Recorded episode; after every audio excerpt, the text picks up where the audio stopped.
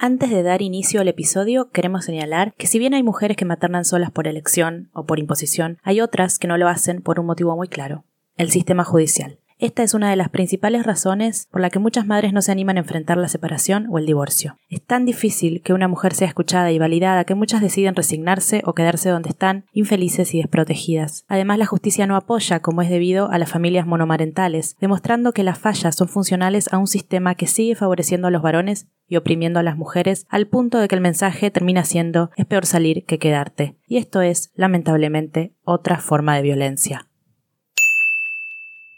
Esto es Comadre, un podcast a favor y en contra de la maternidad. De la maternidad.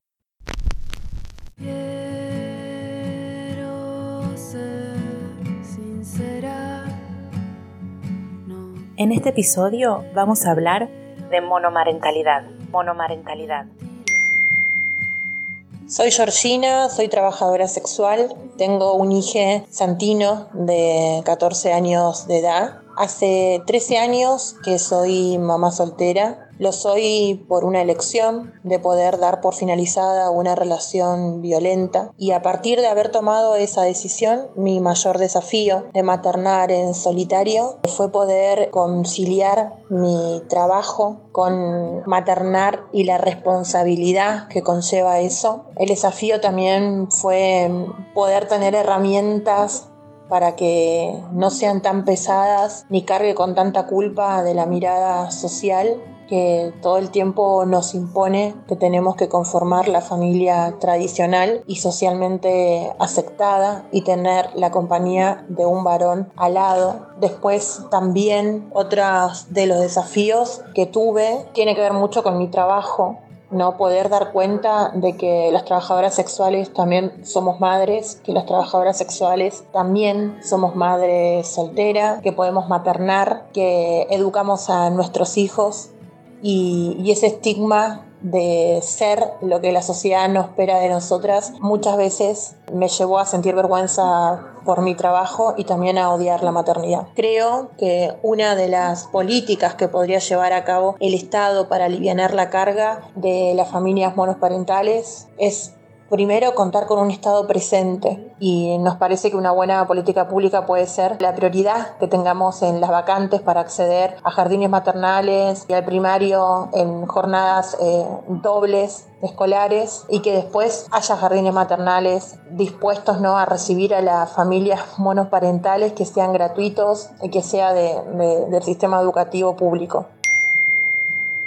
Mi nombre es Paola Urquizo, soy docente, soy licenciada en psicología, egresada de la UBA y bueno, en este momento me desempeño como psicóloga independiente, trabajando especialmente en la prevención y la concientización sobre las violencias que se ejercen sobre maternidades e infancias. Durante la pandemia, a fines del año pasado, armamos un una página de Instagram, una iniciativa de activismo virtual en relación a las familias monomarentales, que son las familias que están a cargo de una mujer con hijos en las que la, carga de las tareas de cuidado y la carga económica de sostenimiento del hogar están en altísimo porcentaje a su cargo. Y la realidad es que han existido en todas las épocas mujeres que crían solas a sus hijos por ausencia paterna y, bueno, y obviamente se ha incrementado a medida que las mujeres empiecen a ser más conscientes de que una vida libre de violencias también implica vivir libre de maltrato físico, verbal, psicológico, económico, y esto hace que muchas de ellas eh, elijan la monomarentalidad como forma de criar a sus hijos,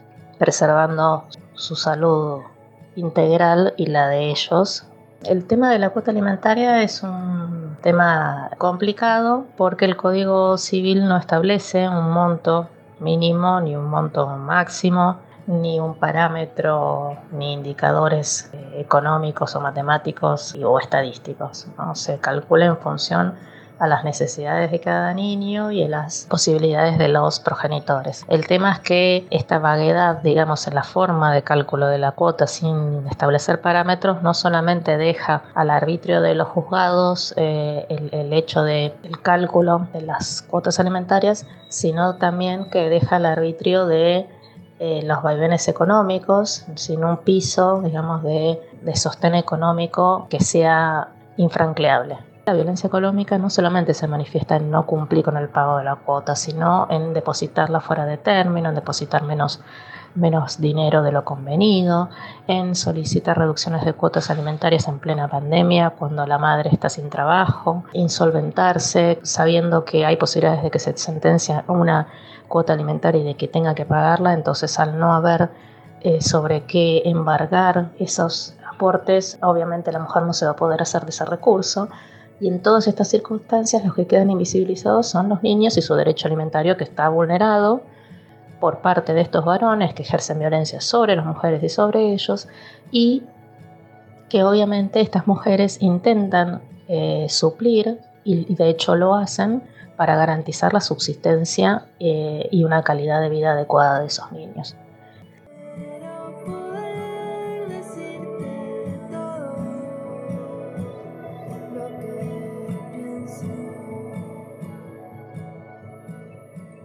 Hola, hola, hola. Hola, acá estamos de nuevo en otro episodio de Comadre. Sí, un, episodio muy especial con una invitada muy especial, pero primero nos vamos a presentar nosotras para que no nos olvidemos. Muy bien.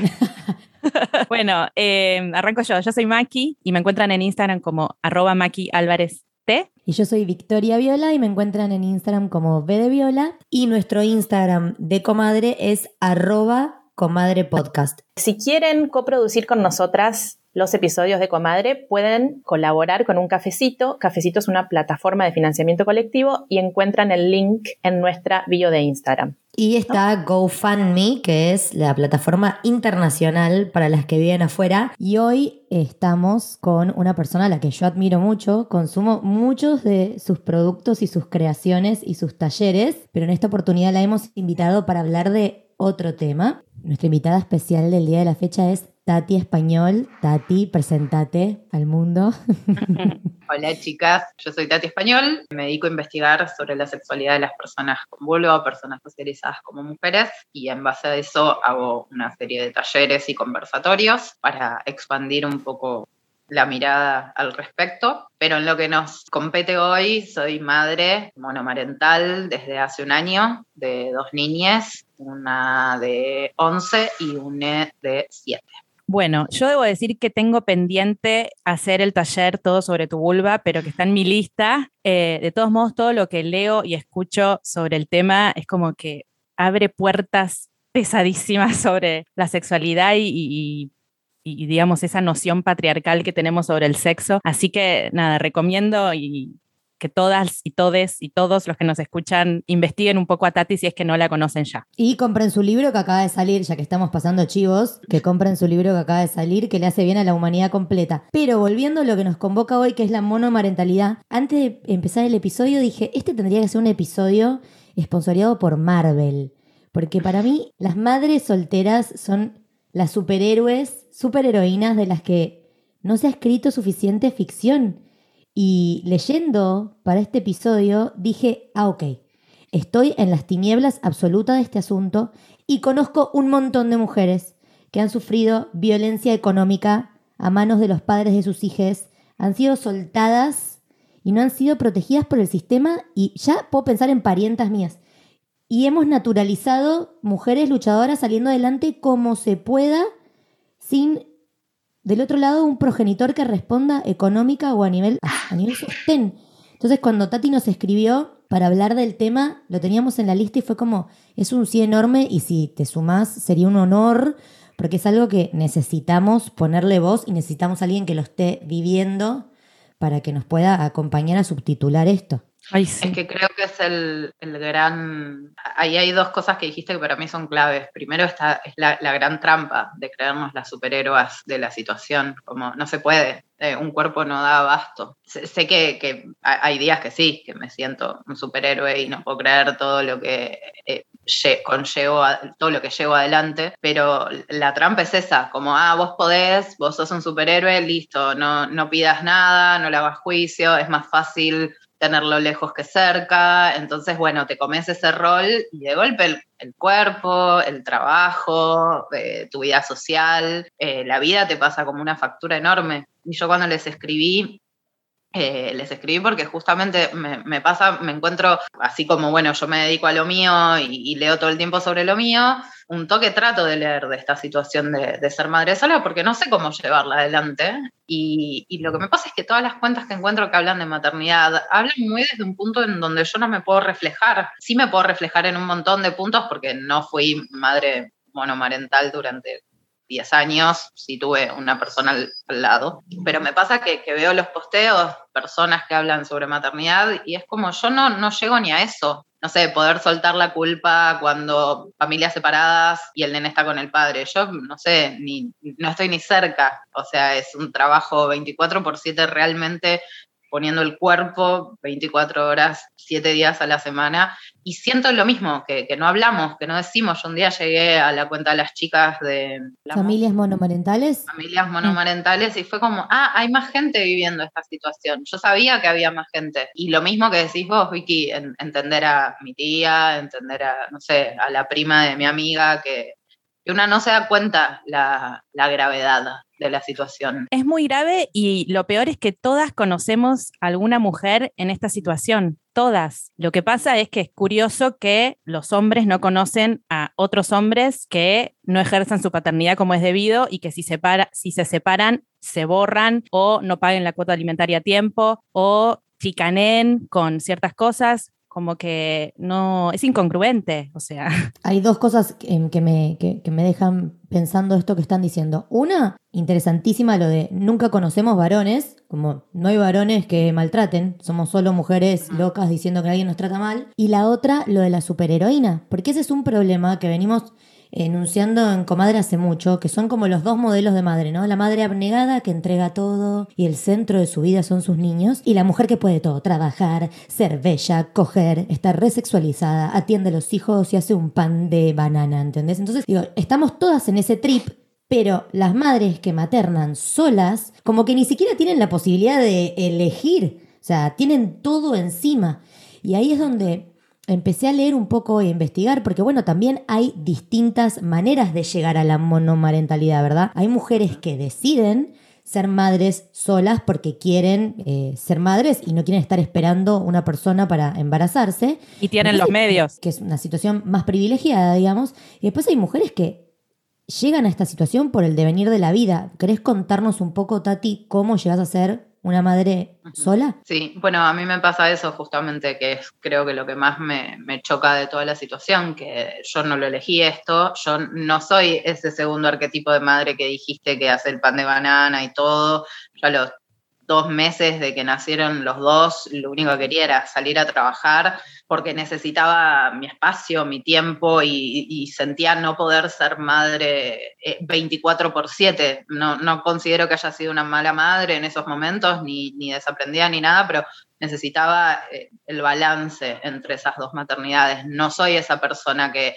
lloró cuando tuvo que volver a trabajar, ¿no? Yo me acuerdo que a mis amigas les pasaba eso, era como, no quiero volver a trabajar y yo tipo, por favor, dame trabajo. Eh, entonces, yo no, no elegí ser madre sola, eh, o monomarental, o como le que todas las palabras me parecen horribles igual. Sí, yo creo que tenemos que inventar una palabra nueva. Mal, lo pensaba cuando dije eh, madre sola. Sí, yo no le elegí, tuve dos hijas con un varón, tengo una historia de él haber sido violento física, económica y psicológicamente conmigo.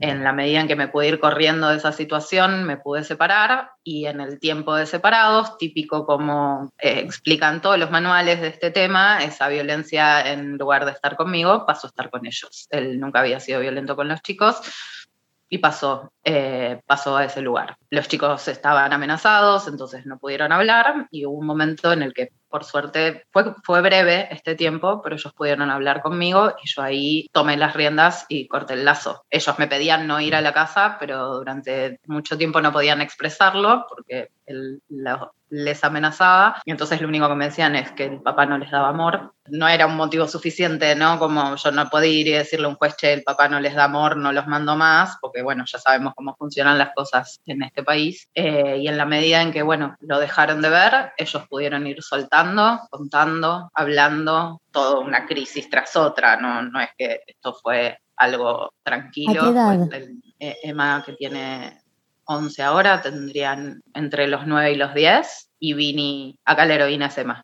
acá la, la eh, es Emma, es la que habló, es la que. Bueno, ya me voy a llorar. Perdón. Y bueno, pero habilitemos todo porque yo también tengo ganas de llorar. Así que mm. hagámoslo. Si sale, sale.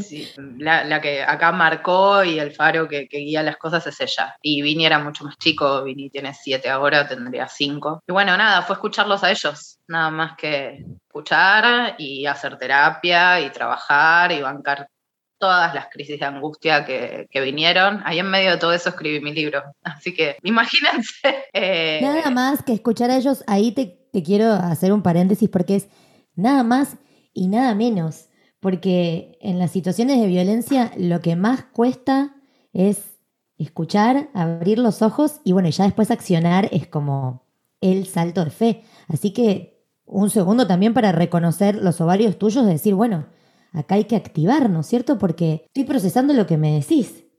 Sí, yo me quedé sin palabras, Tati. O sea, vos una vez que escuchás el testimonio de tu hija, decís, listo, freno el vínculo, se corta todo. Y del otro lado, ¿Él cómo reacciona? Y como el orto, como todo violento, hasta estoy denunciada yo por no dejarlos ver a ellos y qué pasa en este sistema, cuál es la denuncia que es tenida en cuenta, ni mi reclamo de alimentos, ni el reclamo, ni, la denuncia por violencia, no, la, denuncia que, que, tiene una fecha para una audiencia es la que me me hace él por no dejar verlos. No sé, veremos qué pasa ahí, todavía no llegó ese momento. Ponerse en víctima, insistir, llorar, pedir, pedir verlos, negar todo, eh, decir que yo soy la loca. Como pasa siempre, si empiezan a indagar, eh, siempre pasa eso, las locas somos nosotras. Como pasó siempre, hasta... Es que me, me estás diciendo esto y me están cayendo muchas fichas porque, bueno, tengo una persona bastante allegada que está viviendo una situación de violencia y me estuve asesorando con amigas, con personas que trabajan en este ámbito y una amiga en común nuestra, Pau Cotic,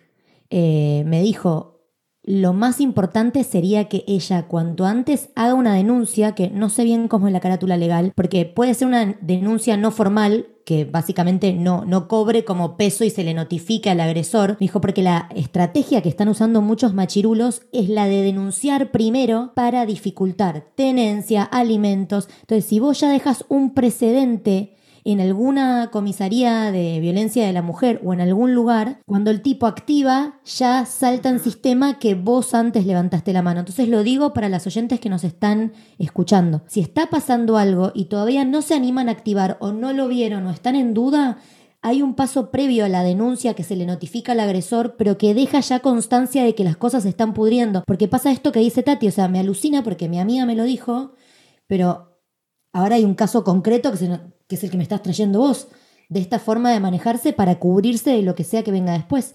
Y con la justicia patriarcal, que es lo que nos decía la invitada de familias monomarentales, las cosas están articuladas de una forma tan poco integral que es como que no se taclea el problema de frente, porque es un problema que tiene un montón de violencias sumergidas adentro. Tendría que haber una ley específica y no la hay. Por eso hay un agujero negro ahí. Es una falla del sistema enorme. ¿Dónde quedan las madres solas? Además de que parece que no es tan fácil. Ponete en el lugar de una persona que está maternando sola, o sea, criando, cocinando, educando, haciendo apoyo escolar. Bueno, en pandemia ni te digo. Encima de eso, tenés que acceder a la justicia que es un trámite de otro calibre. No bueno, a mí me pasó eso durante un montón de meses. Claro. Como eso te iba a preguntar. Me decía, bueno, ¿hiciste la denuncia? Estoy viendo cómo hago para levantarme y ir a hacer las compras. Como no, no sé, porque además es toda una situación muy, muy larga y, y, muy extrema que no las voy a torturar con eso, pero se, se, quedó con el auto en común. Yo quedé como sola, aislada en un lugar lejos, sin auto, en pandemia, una parte fue en pandemia no, no, no hay tiempo. para ir a hacer la denuncia. No, no hay tiempo, no hay espacio, no hay momento, eh, a veces no hay dinero para pagar a los abogados, las madres monomarentales terminamos entrando en una espiral de deberle plata a todo el mundo, recomplicado, porque si un trabajo, si dos trabajos les cuesta sostener una casa, imagínense uno. Eh, muy difícil, muy, difícil. Más en el eh, contexto de este país con la inestabilidad que vivimos claro. constante. Y te hago una pregunta, porque se me vienen dos preguntas eh, como para tratar de bajar de forma pragmática este aluvión de data. Igual es impresionante, porque usted es una claridad. O sea, me tirás el mismo aluvión de data de esto que de la vulva y siempre quedo girando, ¿no? Pero ahí, ahí armándome en el aire, digo, ya con algo transitado, ¿no? Con un poco de agua bajo el, bajo el puente. Como hay algo a nivel mapa de ruta que vos podrías compartirnos si hay alguien que está pasando por esto y está arrancando esta situación. Eh, no, lo que sí puedo decir es eh, pedir ayuda es importantísimo. La gente entender que nuestra sociedad no está lista todavía para manejar estos temas. A mí esto me llevó pérdida de, de espacios, hasta escolares. Los chicos han perdido espacios a partir de esto. Eh, me imagino que no todas las madres ah, monomarentales cargan con un psicópata a cuestas, ¿no? Ni idea. Eh, me imagino que debe haber situaciones más livianas y situaciones mucho más pesadas que la mía, estoy segura. Pero, pero creo que es, es importante tener en cuenta para mí, para mí lo principal fue, si yo tengo que sacar estos dos niños a flote, primero me tengo que sacar a mí. Que, que no es eh, el orden de prioridades que solemos darle, ¿no? No estoy diciendo que necesitaba ir a hacerme las uñas y el pelo, ¿no? Necesitaba yo hacer terapia, yo ubicarme, eh, yo saber cómo hacer, eh, qué, es lo que me estaba pasando a mí, porque siempre si hay violencia por medio se mezcla con la propia violencia que viviste vos.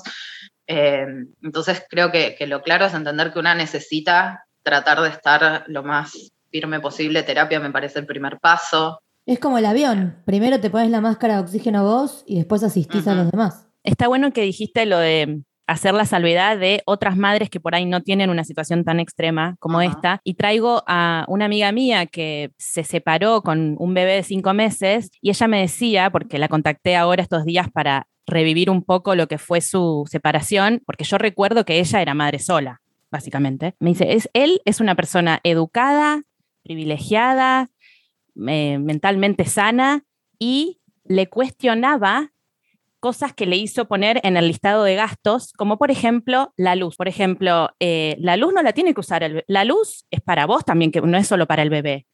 Y ella decía, escúchame, yo lo estoy maternando 24 horas, yo necesito la luz. Imagínate lo humillante. Y ella me decía, de ahí para abajo, de ese tipo de hombre machista, para abajo, imagínate la cantidad de escenarios terroríficos que deben estar pasando mientras nosotros estamos hablando. Bueno, es que ahí claro hay un reclamo, eso yo me lo acuerdo, me lo acuerdo en familiares míos, como un reclamo, pero ¿cuántas veces se van a depilar? Parientas mías, adolescentes, con un padre que no quería pasar guita. Y bueno, flaco, tienen 15, 17, hija de los 90, se depilan todas. ¿Y quién les paga la cera, boludo? Yo. Y, es la cera, y el cumpleañito, y el uniforme, y la comida, todo el tiempo. Y encima tener que estar explicándole a un chabón. Pero retomando lo que vos decías, Tati, arrancas terapia, empezás a como vos a pararte en tus dos piernas. Y después, por ejemplo, a nivel legal, se me viene la red de abogadas feministas. ¿O qué? ¿A dónde vas? ¿Ahí? ¿A dónde vas?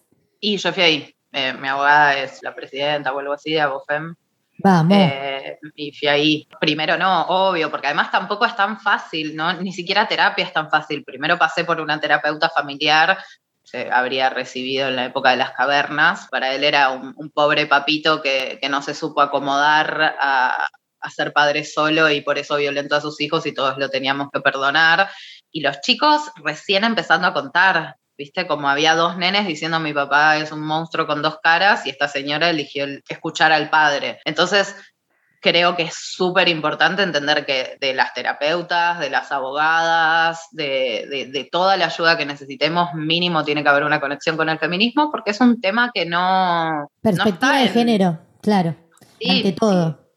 sí, lo mismo la abogada también, fue como, bueno, primero caí con una abogada normal, convencional, porque era amiga de una amiga y sentía que no había una comprensión y bueno, nada, ir a buscar a alguien, nada, busqué esto, feminismo, abogada, feminista, por ahí. Es, un, es un gran consejo para todas las que nos están escuchando. Para todo. Y es que hay algo de la perspectiva, que primero que cuando te, es lo que decimos siempre con Macu, una vez que te tomaste la pastillita azul de la Matrix, Tipo, vas un, un psicólogo, psicóloga, psicólogo que no tiene perspectiva y a mí ya me hace como una descarga en el cerebro. Pero para estos asuntos que desde el sistema judicial tan patriarcal están tan mal atravesados, necesitas un ave de rapiña con, un, con una visión 180, ¿entendés? Que Pero... distancia así todo, Tati, vos me imagino que eh, te consideras feminista hace tiempo y así todo puede ser que caigas en el amigo de la amiga de mi tía, ¿entendés? Porque por ahí, no sé, en ese momento no estás pensando con claridad o te resulta más fácil y te ahorrarías un montón de plata y tiempo si arrancás con alguien con perspectiva de género de una. Totalmente, por eso creo que yo no tenía nadie en mi entorno que entienda lo que me estaba pasando. Lo que pasa es que creo que lo que más tenemos que tratar de entender respecto a este tema es que las personas que están en el proceso, o sea, que es un proceso, que no es que un día decís, ah, bueno, soy madre, yo me enteré varios meses después que estaba siendo madre monomarental hasta que caí, hasta que me bajaron las fichas y los chicos no es que hablaron de un día para el otro, fue, bueno, una frase, un comentario, un dibujo, eh, un, empezaron con, no sé, un taller de escritura con unas terapeutas, bueno, el dibujo que hicieron con esas terapeutas, el cuento que escribieron, de golpe van como cayendo fichas en un proceso que puede durar años. Entonces, mientras vos estás ahí eligiendo la abogada, eligiendo la terapeuta, denunciando o recibiendo la denuncia de la otra persona, vos estás procesando todo y todo es un constante sacar afuera, decir cosas en voz alta que quizás no dijiste en tu vida. Es todo un trabajo y, la sociedad no está lista. A mí no me acompañó eh, mi familia, por suerte sí, pero recién una vez que, pude hablar eh, y mis amigas y, mi red, eh, pero sé que es un privilegio enorme tener una familia y una red que acompañe y entienda. Y, por ejemplo, la escuela en la que estaban los chicos, que una escuela amorosa y hermosa, eh, no lo pudo entender, no lo pudo procesar, eh, no, pudo, y, me tuve que hasta eyectar del lugar en donde estaba porque me estaba haciendo mucho daño. Eh, y, nadie entendía que yo estaba en el proceso de entender lo que los chicos me estaban intentando decir, como que creemos que es bueno, un día entendimos todo y no, lleva meses. Entonces, en la medida en que una puede ir facilitándose y, también estoy hablando desde un privilegio enorme. Pagar una abogada feminista es un montonazo de plata mientras estás manteniendo dos pibes. Eh, pagar un, terapia para vos, para el pibe, para quien sea, es un montonazo de plata también. Eh, y de tiempo, eh, que no nos sobra. entonces, creo, bueno, no sé, me fui por las ramas. no sé no, me, me, hace, todo esto que me decís me lleva a otra pregunta que quiero saber, como, como bajando a tierra cosas. Eh, que es desde el entorno, la familia y las amigas. ¿Qué necesitabas vos? ¿Qué podemos hacer si conocemos a alguien que intuimos o ya sabemos que está en esta? Como, ¿qué, qué podemos aportar desde la red? Confianza. Eh, yo creo que lo que más necesité, que no abunda, es sentir que la gente me creía. Yo, obvio, el psicópata te hace sentir que sos una loca voz, eh, como toda la manipulación que hay. Yo creo que necesitaba sentir que, y los chicos también, por sobre todas las cosas, que alguien les creía, que alguien los escuchaba. La primera vez que fui una abogada que me dijo, no, sí, quédate tranquila, esto, es así. La, la primera vez que fui una psicóloga que me dijo, sí, esto es violencia. Como yo no podía ni procesarlo como violencia aún. Entonces creo que eso y tiempo, y eso es para siempre, como darle tiempo a la madre. Yo no tenía ni tiempo para, no sé, tener la primera reunión sola con la terapeuta, porque estás todo el día con los chicos. Entonces, nada, ¿saben?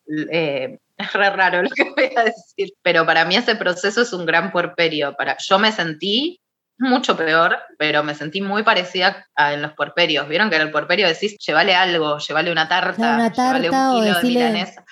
Dormí, dormí o anda a tal consulta, yo lo llevo a la plaza, o los busco del colegio. Exacto, creo que esos son actos re pequeños que a nosotras nos dan un todo, no sé, no, no hay tiempo para las cosas. Tati, ¿qué era lo que vos esperabas de, de, o que hubiera estado bueno que pase desde la institución y no pasó. Mm, y eh, no creerle al padre. Eh, eso es lo, complicado, que siempre se nos pone en ese lugar de que las locas somos nosotras y de que no puede ser, porque también hay que entender que esto, sobre todo la violencia intrafamiliar, pone en juego un montón de cosas. Hay, gente que, lo negaba, no sé, yo me terminé yendo de la escuela porque los maestros iban a preguntarle a mis hijos si el papá los lastimaba, en vez de, bueno, no sé, tomárselo en serio, poner una reunión. Creo que nada, es sí, eh, es sí pura y dura. Eh, y que esto no puede pasar con tu cuerpo. Yo siento que, si los docentes hoy estuviesen preparados para, para poder informar a los chicos, esto hubiese salido antes eh, y hubiese saltado antes, porque los chicos habían dado algunas señales, yo no las supe ver, así como la escuela, pero después creo que hubiese necesitado lo mismo que todos, contención eh, y, no ese morbo, la gente tiene un morbo y, tiende a reducir la violencia. Yo eso lo entendí muy fácil, eh, que es como, bueno, pero mandalos con el padre, si no ves tu vida es un quilombo, hacete las cosas más fáciles, bueno, no sé, manda vos con tus hijos a la casa de ese señor, mándalos vos. No reducir la situación, porque de vuelta, digo, una está en el proceso todavía de darse cuenta Mm. Eh, muchas veces y, entonces, nada, si, si vos se la reducís, la persona no puede avanzar. Bueno, cuando em, invitamos, ay, perdón, Macu, ibas a hablar vos. No, quería preguntarte si lograste encontrar un lugar, una institución en el que tus hijos se sientan contenidas y que a vos te dé confianza hoy por hoy.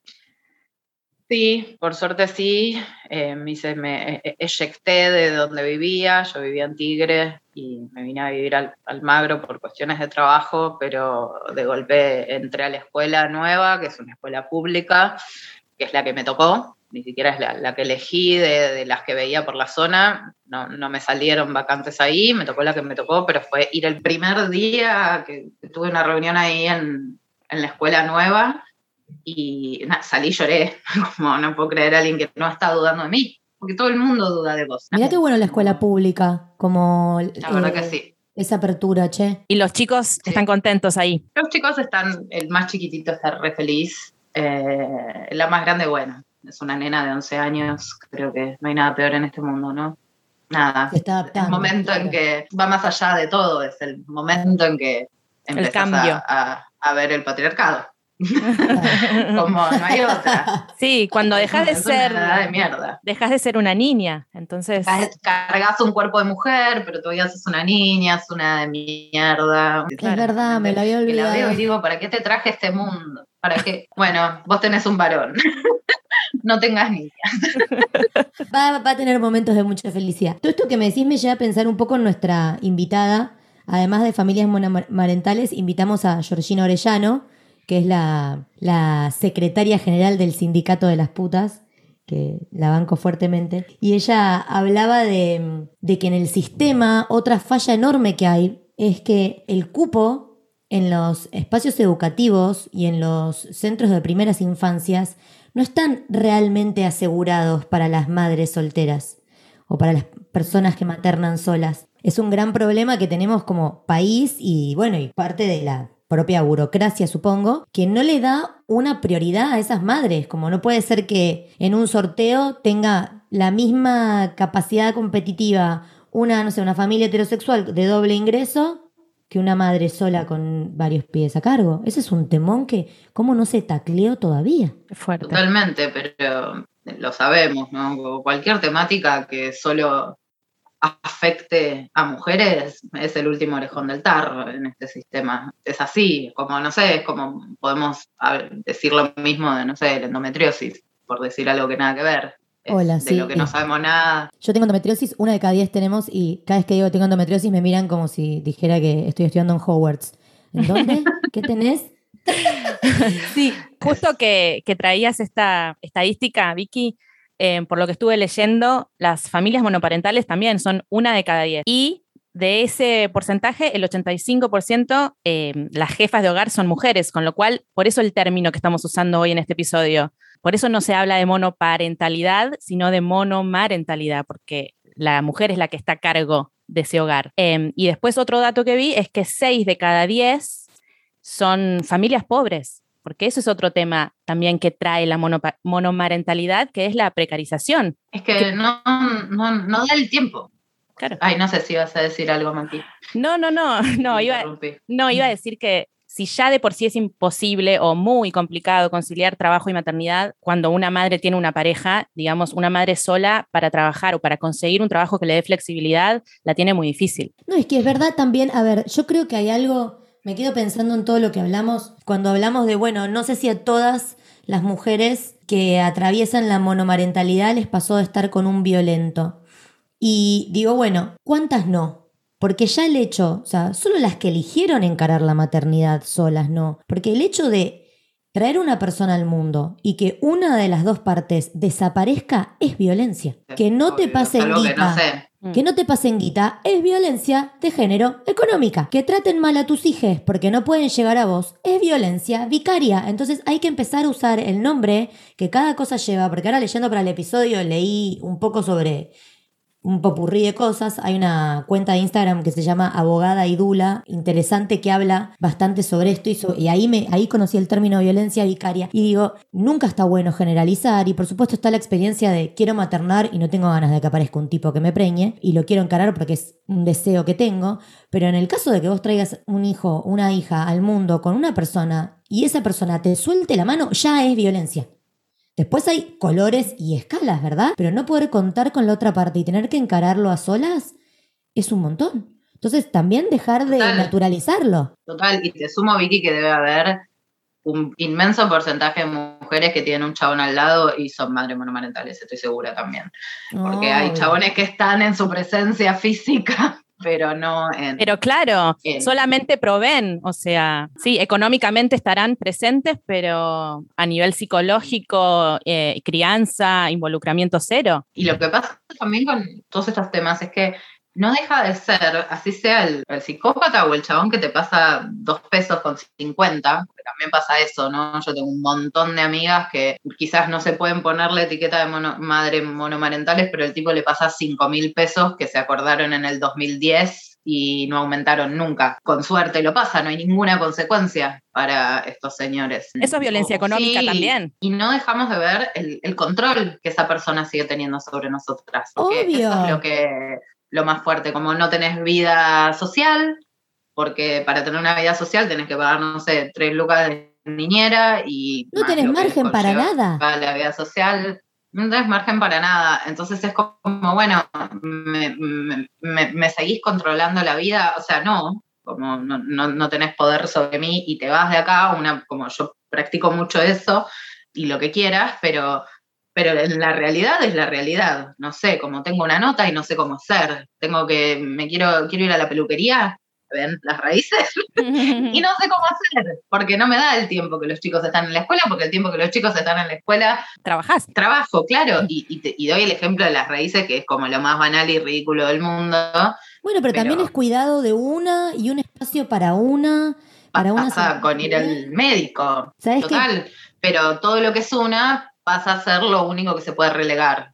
Y algo muy fuerte que, me pasa a mí personalmente, que es como estamos en esta de, no sé, el, budín de banana, el alfajor sin gluten, sin no sé qué. Bueno, yo lo que más pude relegar es la comida sana. Acá en mi casa se comía súper sano y desde que no tengo más tiempo, es como, ¿sabes cómo te hice unos fideos matarazo con crema? Que... Y los hice tres veces en esta semana. y pero es modo supervivencia. No, no tiempo para la quinoa, claro. No, es que, ¿sabes qué? Estoy pensando en todo esto que me decís, eh, eh, hablando con, con una amiga de que íbamos a lanzar el episodio, se me, eh, me, contó otra anécdota que es otro temón, que es el pacto de caballeros, ¿no? Que está un poco vinculado con lo que decía Macu al principio. Y ella me contaba que una amiga de ella se separó de su marido, una pareja heterosexual, y el chabón trabajaba en Coca-Cola, y tú hizo un arreglo con el encargado de la, del sector para que le registren otro sueldo y una parte del sueldo se la paguen en negro para que lo que le tenga que pasar a la madre de sus hijos sea menos. Porque la mina le terminó embargando plata, eh, parte de la guita, pues hinchó las pelotas de que no le llegue nunca la plata del mes. Entonces el tipo hizo un arreglo para cobrar menos en blanco, para darle menos a la mina. Y decís, y ahí es una cadena de soretes, ¿entendés? Porque es el tipo cagándose en los hijos literalmente, porque no te estás cagando, te cagas en la mina, pero te cagas en tus hijos y en tus hijas. Pero hay un chabón ahí arriba, hay un pacto donde el otro dice, sí, no te preocupes, yo te hago el recibo y decimos que ganas menos. Y digo, otra vez, lamentablemente necesitamos entrar en las fauces del patriarcado, necesitamos chabones despertándose a esto, porque si no, somos minas gritando solas, es lo que digo siempre, como estamos tipos que empiezan a decir, loco, si hay una mina violentada es porque hay un chabón que la violentó. ¿Y quién es ese chabón? ¿Está en mi entorno? ¿Cómo se porta? Este tipo que se separó, ve a sus hijos, acerco el bochín, le pasa guita, porque si no es como... Ay, te juro que eh, me hierve la sangre. Están vulnerando los derechos de las criaturas. O sea, están ahí las infancias siendo vulneradas. ¿Por qué estamos en el año 2021 y esto todavía no se contempla desde un sistema judicial? Me parece muy grave. Porque se cuenta con que una como madre va a hacer lo que tenga que hacer para que su hijo esté bien. Porque la verdad, yo sí lo pienso, los, los derechos de mis hijos sí están siendo vulnerados. Claro. Eh, y todo, pero yo estoy haciendo el esfuerzo más grande poniendo, viste, parchecitos por todas partes para que no les llegue a ellos. Entonces, en la que recae es en mí. Entonces, esta cosa de siempre, la mujer siempre puede, ¿no? Siempre podemos, siempre estamos, vamos a hacer el esfuerzo. Yo me imagino que el padre no debe pensar que los chicos están mal porque sabe que los estoy cuidando mal. Digo, están procesando un montón de cosas aún y obvio que están mal. Pero es eso, es como siempre pensar que la mujer puede dar más de lo que no da nadie. Es esta idea muy fuerte que uno va resignando cosas y va resignando cosas y ni siquiera te das cuenta cuando de golpe un día, no sé, el otro día me agarró todo un ataque de llanto, porque dije hace dos semanas que no encuentro ni la voluntad para leerle un cuento a la noche y no hay nadie que le lea el cuento por mí si no soy yo. Como, bueno, te vas a dormir, besito, mimito, pero en 11 años jamás había pasado tanto tiempo sin leerles un cuento. Que parece horrible, es horrible. Para mí es un montón no poder leerles. Tati, entiendo, pero siento que tenés que, que bajar la vara de la exigencia porque es, es tanto más lo que les estás dando y es tanto de, los, de lo que los salvaste que a veces una también entra en esto, en la superheroína y además le preparo la tarta de, tarta de quinoa y le leo el cuento de, con perspectiva de género. Y te digo la verdad no estoy pasando por esa situación y hay veces que también digo, le leo un cuentito rápido, no se lo leo porque no doy más hoy. Como... Ellos están agradecidos de los fideos matarazo tres veces por semana y el no cuento de la noche. No te preocupes por eso. No, siempre hay un reclamo, siempre hay una cosita más para pedir, para hacer. Bueno, porque, bueno pero. Mamá, estás trabajando. Bueno, pero eso es pulsión de vida, ¿eh? Eso es pulsión de vida. Prefiero todo, prefiero todo, toda, la, toda la vida niñes reclamando porque implica que tienen como fe y energía en las cosas que como situaciones que me han contado donde, bueno, capaz no hay energía para nada porque la tristeza lo cubre todo. Si hay reclamos es porque hay energía. Sí. Como, sí, así. Em, sí, y que no son niños sobreadaptados a la situación. Eso también. Eso están buscando su lugar. Total. Eh, para, pero a la hora de dormir me trajo otra anécdota que me contó una conocida que se crió en una familia monomarental y nos trajo esta anécdota que me parece suprema, que es que su madre a la hora de dormir le decía a ella y a su hermana todas las noches dónde estaba guardada la plata y dónde estaba el seguro de vida. Imagínate el miedo que tendría esa mujer de pensar cuando yo no esté, ¿qué hago con estas dos hijas? ¿Entendés? Es muy triste lo que estoy diciendo, lo sé, pero mira lo que le transmitió, ¿entendés? El flashero. Por eso es importante la familia y la red y, y las amigas y saber rodearse. Yo la tengo un montón esa sensación de... ¿Sí? Y de hecho el, más chiquitito durante muchos meses se fue a dormir llorando, diciendo que tenía miedo que a mí me pase algo. Cuando vos no tenés a uno de tus progenitores, el miedo de que le pase algo al otro es... Se duplica. Muy fuerte. Uf, y el peso para vos. Bueno, contanos vos un poco eso. ¿Qué le preguntaste, Macu?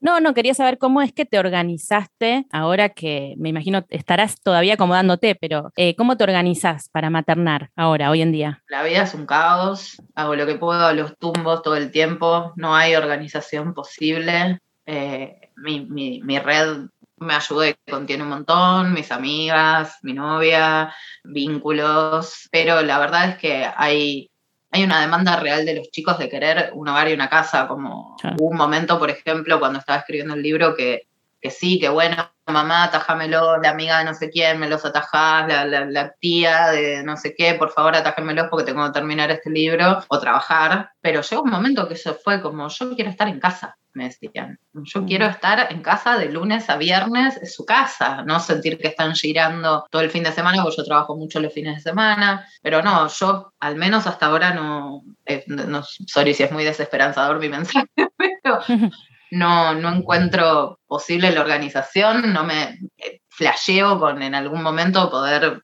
pagar una niñera, simplemente, porque también es muy agotador estar pidiendo todo el tiempo. Por eso digo que es tan importante la ofrenda, ¿no? Yo, mi amiga que viene y me dice, andate los cuido, para mí es lo mejor del mundo. Ah. Mi novia que me dice, te los paso a buscar por la escuela, a mí es, es el alivio de no tener que estar te evita ese momento que te incomoda de pedir ayuda, que en realidad no tendría que incomodarte porque la gente sabe que estás pasando por un momento de mierda y pedir ayuda está bien. Sí, sí, Pero bueno, yo sé que tengo muchos privilegios eh, dentro de, todo. Tengo un laburo que puedo hacer desde mi casa, eh, que, me encierro acá y cierro la puerta y, y nada, y lo hago. Eh, no sé cómo, pero lo hago. Cuando la violencia se, mezcla, que no siempre es el caso, pero en mi caso sí, los chicos además están superando y trabajando un trauma muy grande y muy enorme y eso trae, no sé, en esta casa hay crisis todos los días. Crisis de angustia, por suerte cada vez menos, y fueron muy fuleras el primer año, pero es un nivel de sostén, por eso decía, lo más importante es una, estar bien, porque lo que hay que sostener cuando un padre desaparece es explicarle al chico que tratar de sostenerlo lo insostenible es muy difícil. Y, lo primero que una corta es la vida social, ¿no? Es como, bueno, ¿qué, puedo relegar? Bueno, no, no voy a lo de mi amiga el viernes porque no tengo manera de ir. Bueno, no tengo una novia, bueno, no cojo, bueno, no hago esto, no hago lo otro. Y eso en realidad es lo que te sostiene también. Como claro, poder... obvio. Sí. Desplegar tu humanidad. Me pregunto porque la verdad es que lo ignoro, pero quiero creer que sí, que ahora que hay un Ministerio de la Mujer, alguien tiene que estar trabajando un poco en achicar un, o sea, sacar un poco del peso de los hombros de, todas estas mujeres, madres que cargan con tanto. Nosotras, las tres invitadas, además de vos que estás en el episodio que, que, participan, son, bueno, familia monomarentales, Georgina Arellano, y, y, para cerrar el episodio, ver una madre que eligió encarar la maternidad sola, y bueno, habla de un desafío enorme, pero habla con la, digamos, con la alegría de, bueno, yo me subí a este tren, me mudé a lo de mi vieja, vamos por acá, porque el deseo de ser madre era Inmenso. Inmenso y mayor al desafío. Pero cuando, cuando el tsunami te agarra desprevenida es otro cantar. Entonces quiero creer, bueno, espero que, que, que te agradezco infinitamente que te hayas hecho el espacio. O sea, que ahora encima estoy dimensionando el valor de tu tiempo como que te hayas hecho el espacio de estar acá, de compartir esto, porque era un episodio que nos lo venían pidiendo. O sea, nos venían escribiendo, o, en encuestas veíamos, o, chicas que nos hablan de, che, y nosotras las madres solteras, re gracioso tu chiste, pero, yo, no, yo no me estoy riendo. Era muy necesario. Contame, Macu, vos eh, tenés recomendaciones de libros, eh, películas, cosas. Sí, chicas, encontré, cosas. encontré una cantidad abrumadora de cosas. Em, ¿Vos, Tati, hubo algo que hayas leído o visto en este tiempo mientras Macu busca que te haya como interpelado? Más que, esa cuenta que, ya está.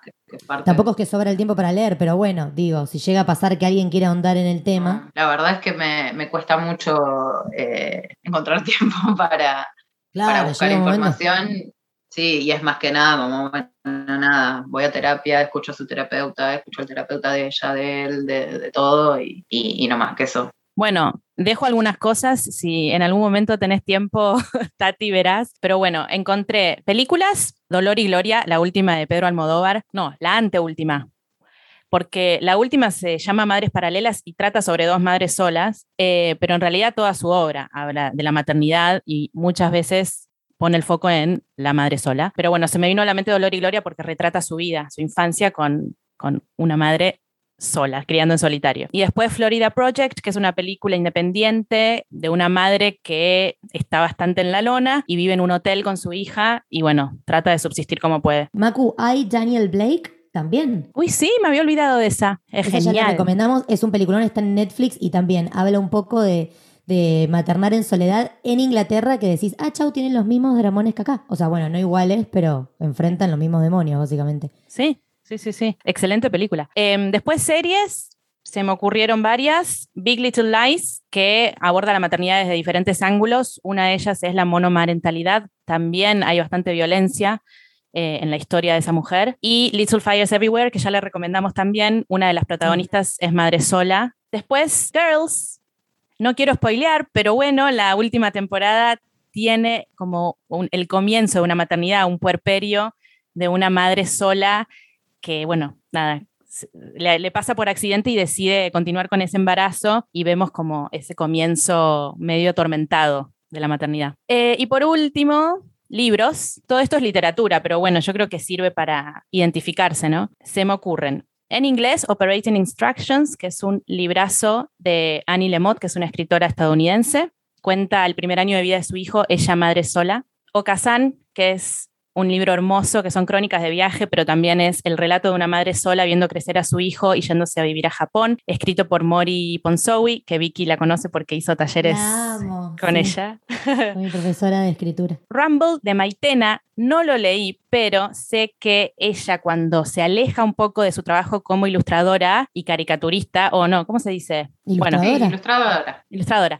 Bueno, ella em, vuelca su experiencia personal en este libro que es novelado y ella fue madre a los 17 años sola, entonces hay mucha de esa historia del impacto que tuvo en su familia. ¿Qué más? Lucía Berlín, el libro mm, Manual para Mujeres de la Limpieza, tiene varias historias de madres solteras y ella misma tuvo cuatro hijos. Los dos primeros eh, los tuvo con una persona que desapareció, así que se hizo cargo completamente de, la crianza. Y Un lugar guardado para algo es un libro moderno, digamos, salió hace poquitos meses de Luciana Cáncer, que cuenta la vida, eh, cuenta su vida y ella se crió en una familia monomarental y la verdad que mucho de lo que le pasa para mí bueno, esta, es mi lectura, pero es una consecuencia de esa ausencia de ese padre. No les Hablamos de una celebrity, hablamos de una celebrity eh, por el otro día.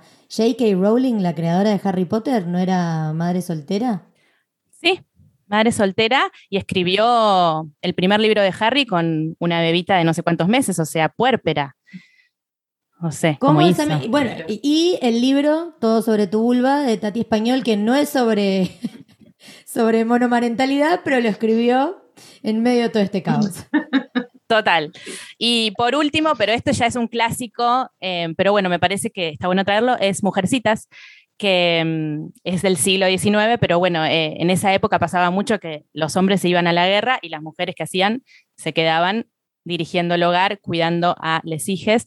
Y la verdad que para mí es un libro hermoso y tiene una mirada algunas cosas son bastante feministas y a mí me marcó mucho ese libro, así que siempre que puedo lo recomiendo. Pero creo que eso es todo. Bueno, agradecerte una vez más, no puedo creer que hayas venido.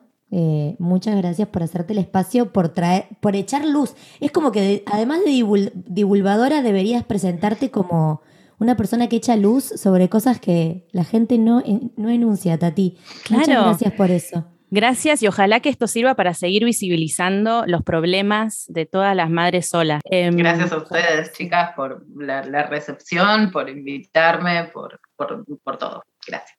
Gracias. Bueno, las dejamos con Cristina Camarena, que es eh, una madre sola por decisión propia y nos cuenta un poco cómo fue que tomó la decisión. Gracias, Tati. Adiós.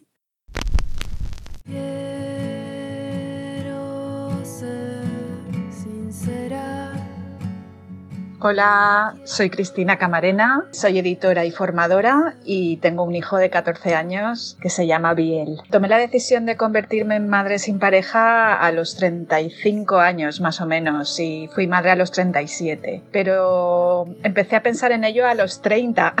Eh, a los 30 me dije voy a empezar un proceso en el que si en cinco años no he conseguido ser madre con pareja, pues empezaré un, un, camino en solitario. Los primeros años me organicé de manera que tuviera mucha ayuda. Los primeros cuatro años tenía claro que no quería estar sola en esta aventura y, y, me dejé arropar mucho por la familia. Me mudé a casa de mi madre, estuve los primeros años con ella, tenía muy claro que quería una maternidad con mucho apego y mucha, mucha presencia y la manera de poder hacerlo era, era rodearme de, personas que estuvieran a mi lado y que estuvieran alineadas con, esa manera de, ver la maternidad, que no fue el caso porque las madres ya sabemos que, tienen sus, ah, sus maneras de, ver el, mundo de la maternidad, que muchas veces no coincide con, con, la, con la nuestra, pero bueno, estaba, sobrevolaba por encima de todo pues esa ayuda incondicional que te puede dar la, familia, si es que puedes. Ah, no hay que agobiarse en eso porque si no existe esa posibilidad, pues también está la manera de, buscar una tribu que te, que te, acompañe. Ese es uno de los consejos que daría alguien que, que empieza el camino de la maternidad en solitario, buscarse una tribu. Puede ser familia o, o no, pero bueno, la tribu al final es la familia, ¿no? Y creo que una de las mejores cosas que hice en aquel momento fue no querer abarcarlo yo todo sola y dejarme mimar y dejarme acompañar y buscar, pues eso, mi sitio dentro de, de la maternidad.